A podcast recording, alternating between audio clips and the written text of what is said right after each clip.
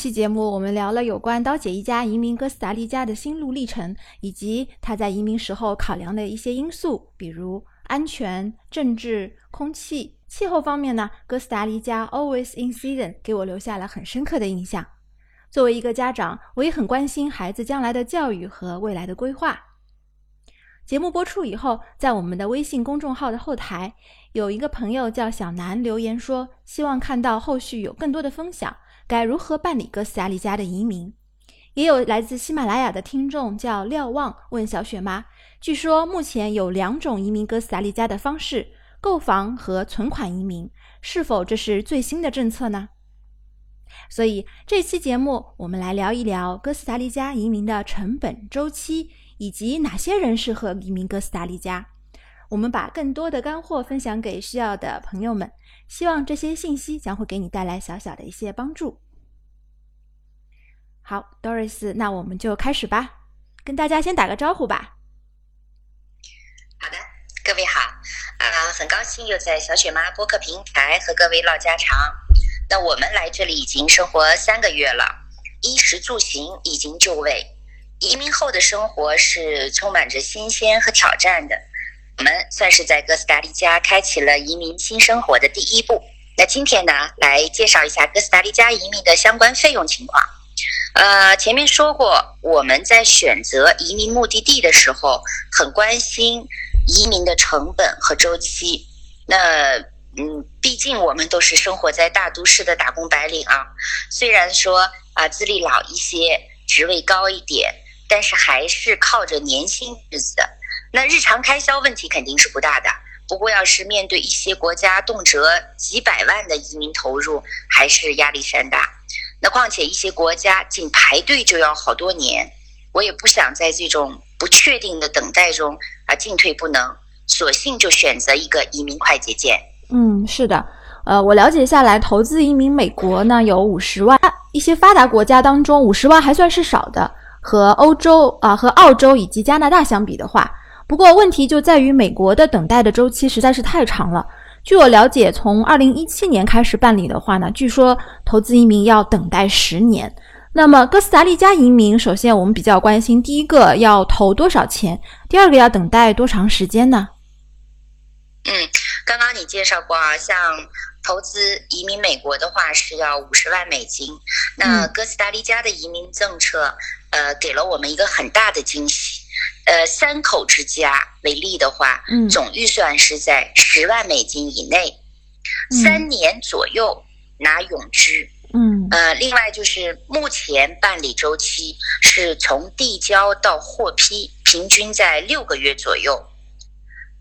所以还是我刚刚介绍的是移民快捷 键啊，是的。那另外呢，对，另外还有就是刚刚说的啊，这十万美金的预算里面有六万还是放在申请人自己账号里的，那这笔资金，各国的这个政府他会分月返还。目的呢，就是确保申请人在各国生活期间，他可以有足够的这个资金来保障自己的生活所需，然后也可以在这个国家遵纪守法，并且这六万的存款利率，它是按照当地银行的存款利率，一分不少。嗯，那对，在我们就是顺利办理了这些相关手续，并且登录以后，那国内也有一些朋友现在在委托我们代办。他们的移民手续，那这样的话呢，他们也节省了更多的时间还有金钱，也可以更加及时的了解到自己的办理进程。毕竟，因为我们现在是生活在这里嘛，那近水楼台先得月，所以无论从办理成本还是就是代办移民的安全性上，都有毋庸多言的优势。所以就这样呢，我们也慢慢的有了自己的小圈子。嗯，Doris，那听了你刚才的这个介绍。哥斯达黎加的移民周期还有资金还是蛮有诱惑力的。然后移民哥斯达黎呃哥斯达黎加之后呢，让孩子接受纯正的美式教育，好像也不是可望而不可及的一件事情。那除了十万美金，还有要准备好呃大概是三年左右的这个时间拿永居之外呢，呃，你能不能再介绍一下，我如果想要移民哥斯达黎加，我还要有哪些条件呢？OK，那我现在来简单结合我包括自己的经历啊，还有包括就是我现在呃现在碰到的一些情况，那我总结呃总结一下，在达利加移民的充分必要条件。嗯，首先第一点哈，我总结下来就是两个字儿：勇气。啊，勇气。对对对，这一点其实是移民任何一个国家都必须要具备的基础。是的。那要有舍得的勇气。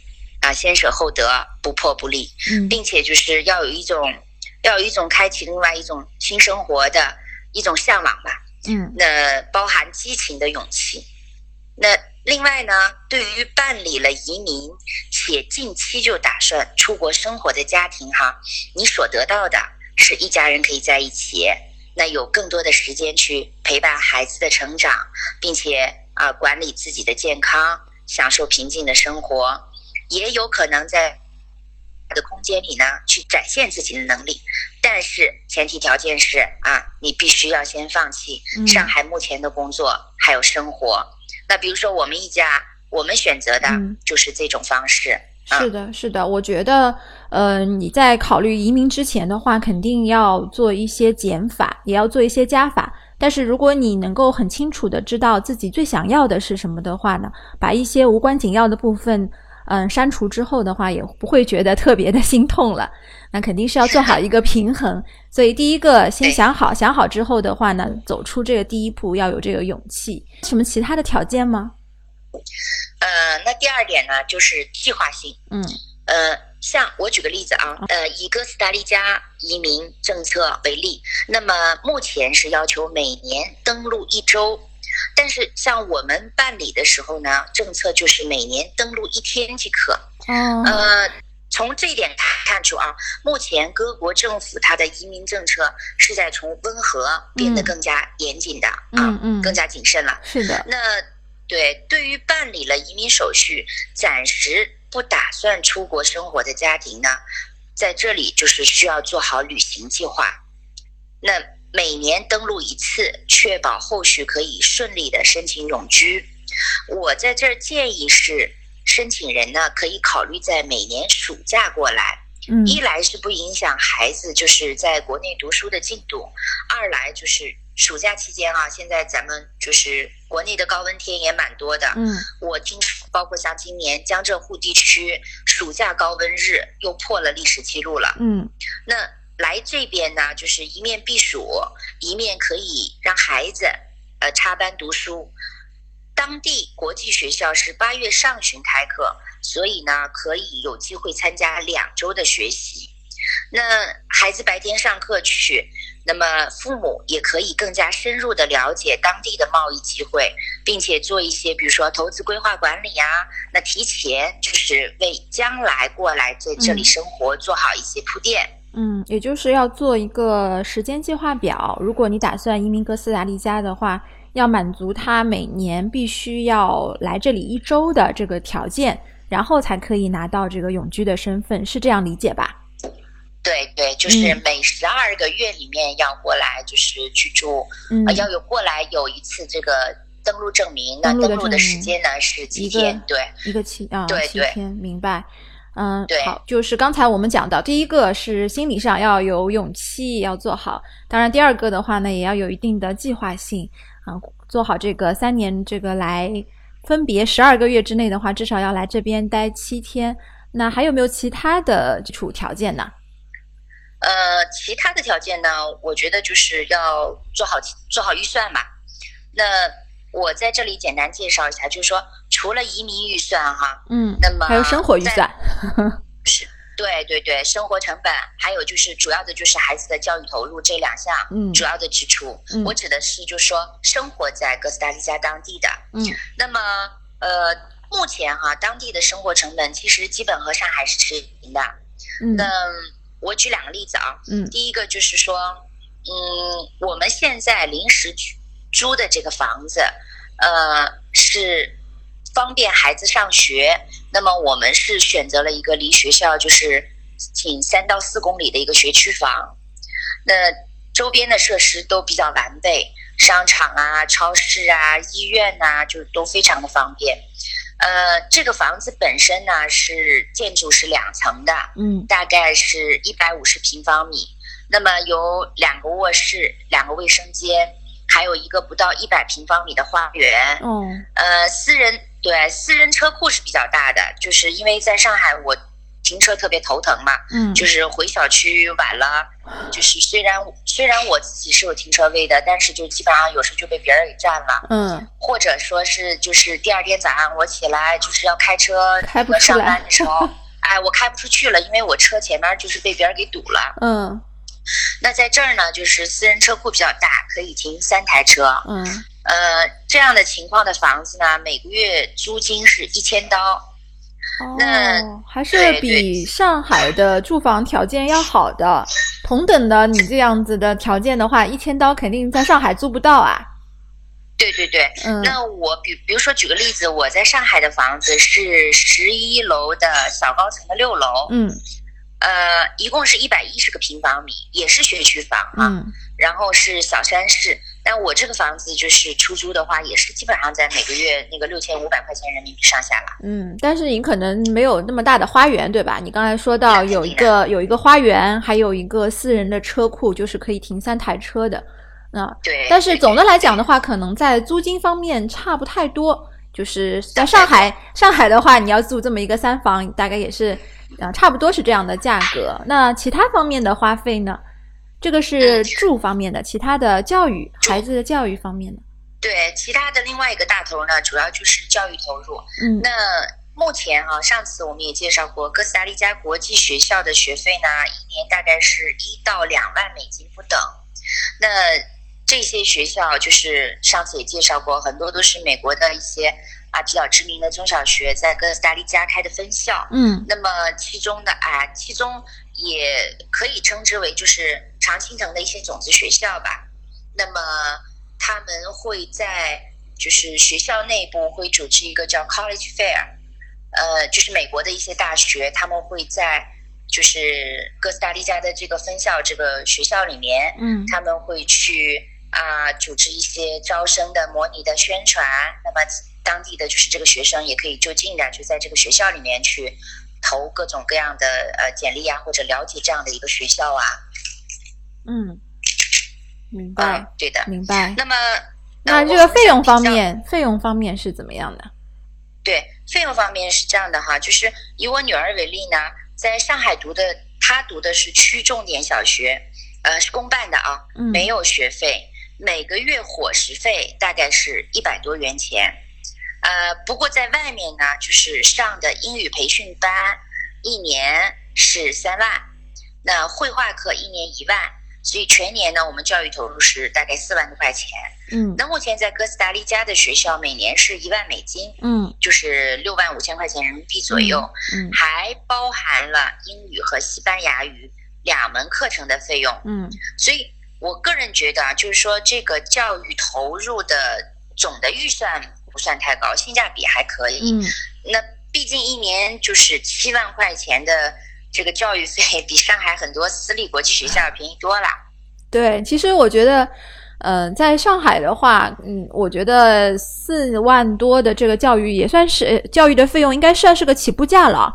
像有一些 你，因为你女儿当时在上海读的是公办的学校嘛，像有一些如果是读私立的学校啊，或者是国际学校，肯定是不止这个数的。但是你同样的，嗯、可能在哥斯达黎加的话，就是国际学校，只要花费全年花费一万美金，那就是可以学到了西班牙语和英语两门两门课程了。就两这两个语言其实都在你的国际学校的课程里面，就不用另外花钱再去学了。所以还性价比还是不错的，而且你也可以再去学其他的课程，对吧？对对对，嗯，就是这两门性价比很高嗯对，就这两门的学习的话呢，呃，我们目前的情况是因为我们刚来嘛，嗯那么我们是就是交了一些钱，大概一个月一百美金吧，一门课程。但是我刚刚说的每年一万美金是已经包含了这个啊课程的学习费。对，嗯嗯，包含了课程学习在里面，因为他可能刚过去的话，英语和西班牙语可能都需要就是再抓紧一还要讲下。话一下。对的，要强化一下。嗯，对，大概是根据就是过去的一些孩子的经呃经验嘛，那么老师说大概平均一年左右的时间，那么孩子就可以整个就是呃在语言上可以得到一个很大的提高，就不需要再去。嗯，做额外的这些学习了，而是直接就可以跟班在读了。对对，那小孩子他语言的能力很强的，很快就可以适应，而且他是有这样的环境嘛，又说英语又说西班牙语的。呃，那对对，呃，算上刚才你讲的一个大头房租的钱，还有一个是小孩子的教育的钱，那一年总共如果我们要在哥斯达黎加就是生活的话，一年总共要花销多少呢？呃。一年，我觉得在哥斯达黎加的花销大概二十到二十五万左右的预算。嗯，那么如果还要就是在考虑中国和各国两地的探亲，或者说是出国游玩的话，那么我建议预算再放宽一点，呃，三十到三十五万之间的预算就可以生活的很惬意了。嗯嗯，也就是说，可能二十万是一个起步价，但是你在上海的话，也要有这样的这个。呃，生活的费用嘛，其实也不能够完全说是 因为在哥斯达黎加而产生的。你在上海的话，一样也要有生活上方面的支出。嗯，了解了。嗯，好的。刚谢谢刚才 Doris 帮我们总结了一下在哥斯达黎加移民的一些这个前提的条件。嗯，归结起来的话，可能就是三部分。那首先呢，要有跨出这第一步的勇气，然后呢，还是要有相应的资金作为支持。那同时呢，我们也要做好相应的一个时间计划和准备。呃，那如果我们想办理哥斯达黎加移民的话呢，那刀姐再帮我们介绍一下流程是怎么样的吧？刚才你有说过，嗯，就是从递交资料到可以，嗯，后续可以去登录的话，大概是半年的时间，是吧？应该来讲还是比较快的，嗯。对，目前目前是这样，时间是哎是这样，那么也不排除以后是随着这个申请的人越来越多，那可能排期会相对于就是慢慢慢慢延长。对，目前还挺快。嗯，那那申请的流程帮我们系统的介绍一下吧。嗯，好的，我这样的就是现在来简单的就是归纳介绍一下移民申请的相关流程啊。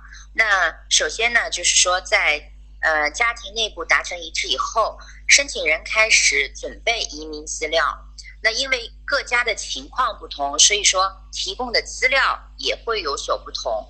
在这里呢，我介绍就是一些基础性的材料，比如说啊，出生证明、婚姻证明。那如果是离异或者单身的话，也要出具相关的证明。还有像收入证明、护照等等啊。嗯。那么从移民案例辅导开始到资料准备完毕的话，通常平均是两到三个月。这些资料都是在国内准备的。嗯。那么接下来，呃，资料准备完毕以后，确定入境的一个时间。我们现在是考虑到申请人大部分都是上班族，或者说假期也不是很长时间啊。嗯。那么我们都会提前跟申请人沟通好。然后呢，把哥斯达黎加各项移民的这个呃预约排期集中在两周之内。那最后呢，就是说在资料预审呃预审还有就是时间表都明确了以后，申请人就可以就是自己预订机票，并且根据自己的喜好挑选住宿安排行程了。那由于我们的公司现在在这边嘛，所以说入境以后。不用担心生活和语言上的问题，呃，并且办理移民事项的过程中呢，全程都会有工作人员做这个门到门形式的陪同。嗯，也就是说啊，哦，我们这里打断一下，也就是说，呃，申请人从开始递资料，然后再到最后呃入境，其实你们都可以在全程做这样的一个辅导。啊，帮他这个做这样的一个申请，包括入境哥斯达黎加之后的话，你们也会协助他们去去递交相关的一些证明和材料。对的，对的，这样的话呢，是避免申请人就是一个是时间上的。呃，绕弯路就是摸索。第二个的话呢，就是避免申请人可能说是由于办的不顺畅，或者说是有一些曲折吧，在金钱上的一些啊成本上的一些过多的支出。嗯嗯，明白。好的，那差不多是可能是半年左右的时间就可以从中国去哥斯达黎加办理了。对，的，对的。嗯，明呃白，。在这里啊，就是我有一点感触，想要分享一下吧。嗯，好的，就是以前呢，我在公司做管理的时候，可以说是一个对工作要求近乎完美的人啊。那 是以前我我来找你的话，我看到你总是眉头这个总是紧锁，然后就是很忙，然后有很多的会，对，非常非常非常的忙碌。嗯，那现在你的工作状态是怎么样呢？其实原先这样的，也只是说渴求把事情能够做得更好、更细致。那么有的时候对自己，或者说是对啊对自己部门下属可能提交的一些信息和一些反馈，嗯、不是完全的满意，因为觉得还可以再精益求精嘛。那当然现在呢，就是这个毛病也改不了。呃，现在就是自己做公司管理，更是渴求精致了。那举个例子，就是我们仅前期挑选合作伙伴就花了有一年多的时间去做一个深入了解，然后像这期间呢，也更换筛选过一些团队成员。就是我觉得运营公司或者说是你呃合作伙伴，其实最重要的就是三观要一致，诚信要有基础，那另外就是契约精神，还有服务意识都要到位。所以其实包括像现在啊，那我觉得嗯，移民代办吧，那能顺利帮申请人获批仅仅是基础。那别人选择你，其实就是把这一家子对新生活的一种，咱们说沉甸甸的向往吧，交到你的手上，并且因为有你的存在，然后好像更加有勇气啊去面对那一份未知。所以我觉得这个事情呢是特别值得珍视的。嗯，是的，你说到这里的话，我也很有感触。嗯、在你之前我们在一个公司的时候，你在这个公司的管理层当中，这个出了名的巾帼不让须眉啊，手下手下管的这个好几百号这个员工呢。那呃，相信用你的呃这个管理团队的经验的话呢，我觉得你后续在哥斯达黎加开创你的这个新的事业的话，也可以更加成功的帮助更多的愿意移民哥斯达黎加的家庭。那刀姐刚才你介绍了这个移民的周期，还有预算，还有啊、办理的一些流程三部曲。那我觉得现在我想要放飞一下，freestyle 一下。那呃呃，我就觉得其实呃刚才就是讲的一些条条框框的一些东西啊，那就是我们讲一点感性的，就这个不辣微辣的国家，那我觉得什么样的人适合他呢？因为在我的印象当中呢，中美洲啊、南美洲那里人都是比较的，就是开放啊，比较的这个热情、阳光的。那我们中国人到那边的话，你觉得是不是可以很好的去融入它？啊、什么样的人适合去办理呢？或者说我我该怎么样评估自己是不是去适合真正的到哥斯达黎加生活呢？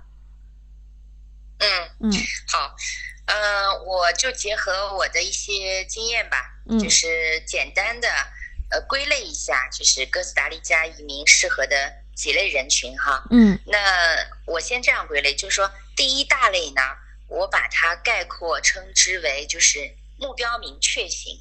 啊，它有很强的目的性，那去解决它目前现在碰到的一些瓶颈啊，或者是一些一些问题呀，或者一些渴求啊。那包括以以下的几种情况，呃，第一种情况呢，就是肯定是就近啦，就是如果说你在申请美国或者是加拿大的这个居住签证受限，然后呢又无法忍受很多年不确定的等待，那像这类的高净值家庭呢，他可以考虑曲线救国这种办法。他在离他就是上次介绍过，离迈阿密只有两个半小时的这个美国的后花园，来找一个中转站，那么两边跑啊，这是第一点。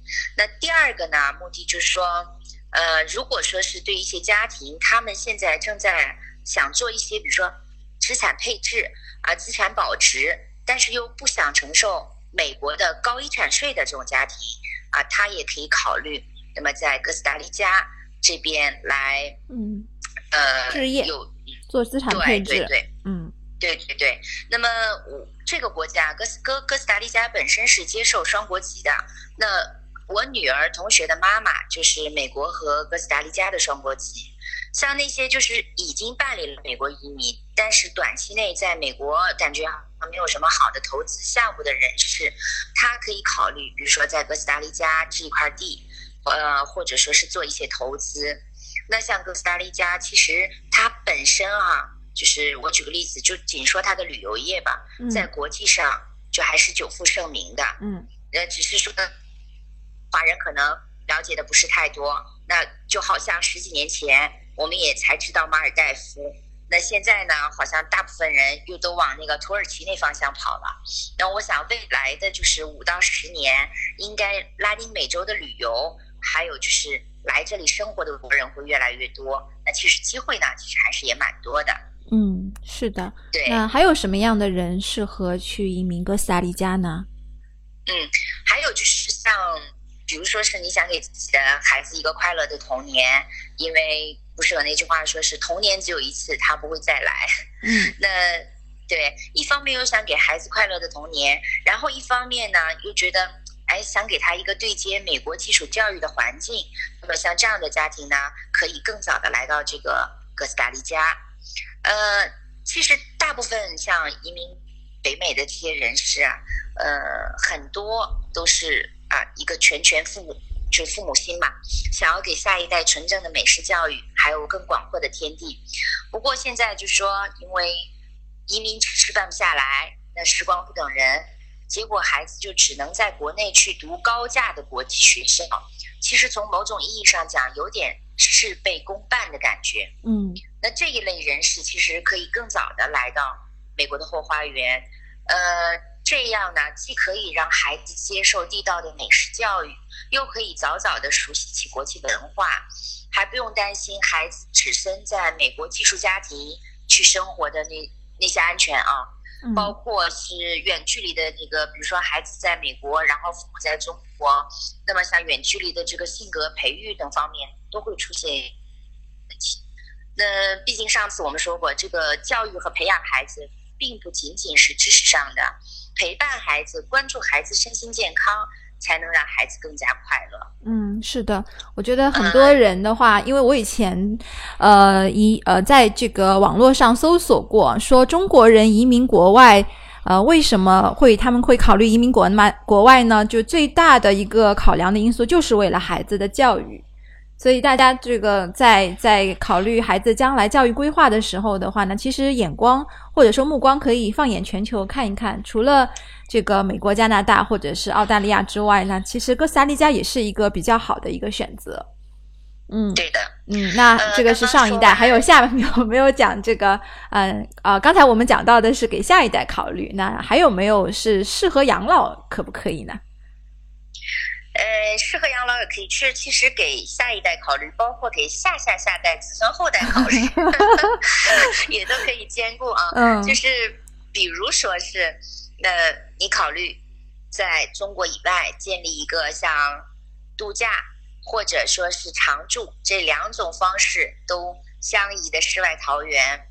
那么还有另外呢，就是说给子孙后代选择一个安全稳定的这个净土。呃，并且兼顾到考虑，就是说自己啊未来养老计划，那像这样的家庭呢，也比较适合提前预备一个安全库存。嗯，像像那些比如说呃偶尔哈，像内心有一些焦虑感，然后特别宠娃的父母，就一直想在地球上找啊找，找到一个绿洲，那给子孙后代去留一个安全库存。所以这种家庭是可以做一个中长期规划的。那我举个例子啊，就说这边的房产买卖，它是它是永久产权，这个大家都知道。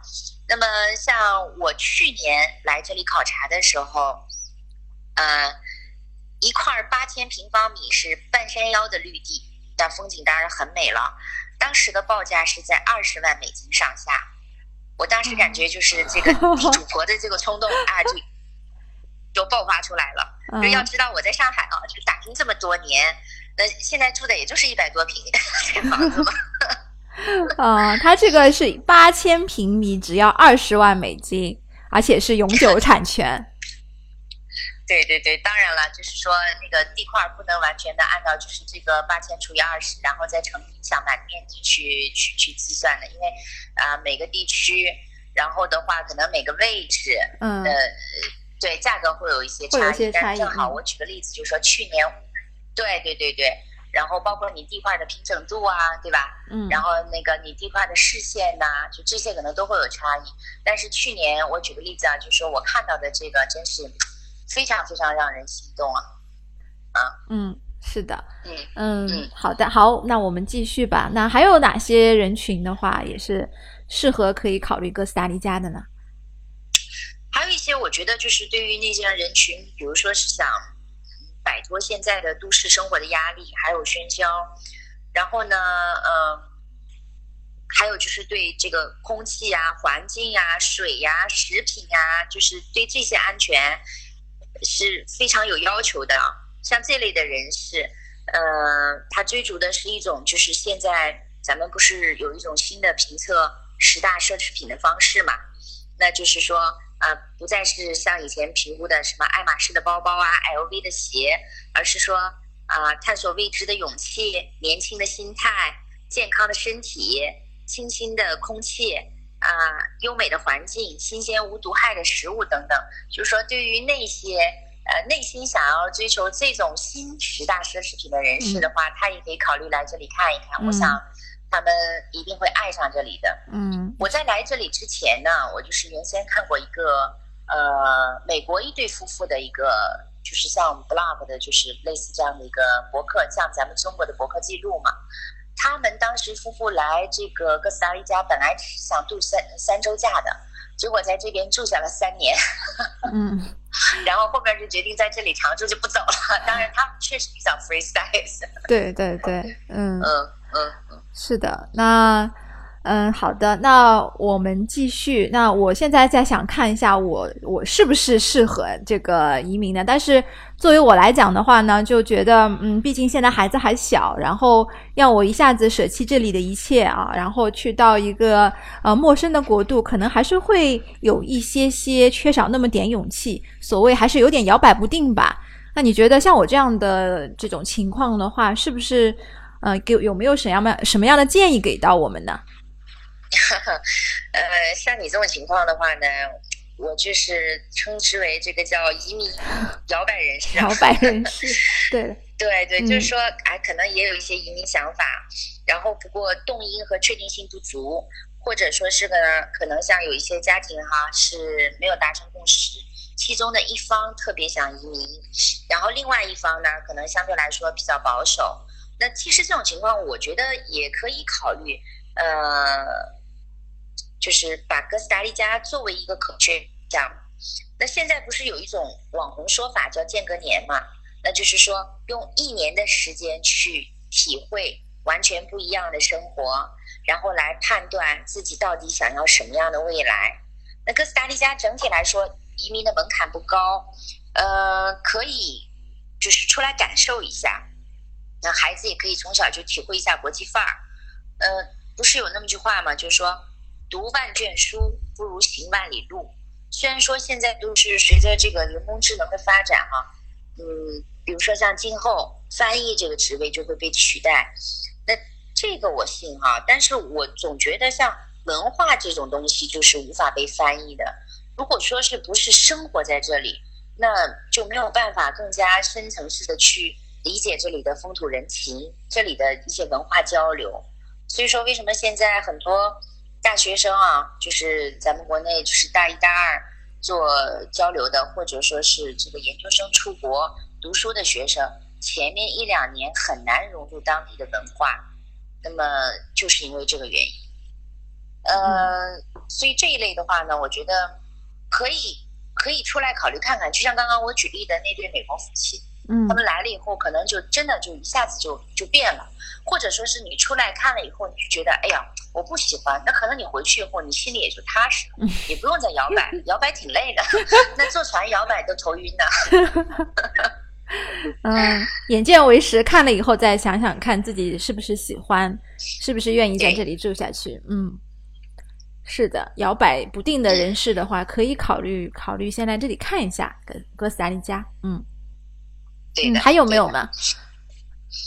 还有啊，还有，我觉得就是那些可能比较 freestyle 的吧，就是口头语，就是那种生命在于折腾的人士，嗯，想要彻底的改变，那那那，或者说是想要阶段性的改变，那么来这里呢，可以兼顾生活、学习，那也可以有一些时间和精力做一些投资吧。那像今年九月份啊，九月中旬的时候，王毅外长。刚刚来哥斯达黎加访问，那各国政府也有很强的意愿去跟亚洲呃加强经济贸易合作，所以我想未来十年就是整体的啊预测应该是一个在上升发展一个一个有很大的空间。目前来说，这里还属于一片蓝海，所以对于那些就是有勇气敢闯荡的年轻群体。在这里来说，提前布局还是有很多机会的。嗯，也就是这个地方其实还是一片这个待开发的一个一个地方，那未来还是会有很多的机会等待着我们。好的，那 Doris 和加拿大肯定是是的，是的，北美和加拿北美加拿大这里的话，包括美国都已经是比较成熟的、比较成熟的一个地方了。好的，那 Doris，谢谢你今天从这个移民要准备做哪些功课。到之前我们上一期讲的是哥斯达黎加的一些衣食住行的见闻，那给到通过两期节目呢，我们今天做了对哥斯达黎加做了一个比较完整的介绍。那么这期我们的播客呢也差不多要结束了啊，因为时间也是有限啊。如果大家想要了解在这个哥斯达黎加更多的一些信息的话呢？那么我们可以通过和这个 Doris 刀姐直接联络的方式来了解，那他会给你更多的一建议和更多的干货。嗯，呃，我是这样的，就是说我平时也会记录，并在微信朋友圈里分享这边的见闻嘛。呃，反正走一路记一路，就好像游记一样。有的时候自己翻看，就是翻看起来也觉得蛮有意思的。那我最初的想法是说，等女儿长大一些，她可以就是。来当成老妈的日记啊，来翻看，那么了解她当时的这一段成长的过程。那有兴趣的朋友呢，他你们也可以来加我的微信号，就是 Doris，呃，零零幺零幺，D 大写大写的 D，O R I S 零零幺零幺，呃，我的名字是加勒比海刀。嗯，那么另外呢，我也有就是刚开了一个微信公众号，因为很多朋友跟我说说，要不然你开一个公众号吧。呃，那我的微信公众号叫刀姐坐砍加勒比海，那可以在这里随时了解一个普通海外华人的日常生活。呃，也就算是对有移民打算的那些人来说，你们也可以看一看，当做一个参考吧。嗯，好的，谢谢刀姐。那也希望这个我们今天这期节目呢，对感兴趣的朋友有所帮助。那我们后续呢，也会将我们这期节目的文字稿呢，抛在小雪妈还有啊 Doris 的这个公众号当中。我的公众号呢是小雪妈教你生美宝。那如果你有任何关于赴美生子或者是移民哥斯达黎加的问题呢，可以在后台给我们留言，我们都会一一的来回复的。啊，也欢迎添加小雪妈的个人微信号 Debra 四五六六幺六，了解如何办理赴美生子、办理诚实签证、诚实入境一系列的问题。好啦，各位听众们、准爸爸、准妈妈们，我们下期再聊了，拜拜。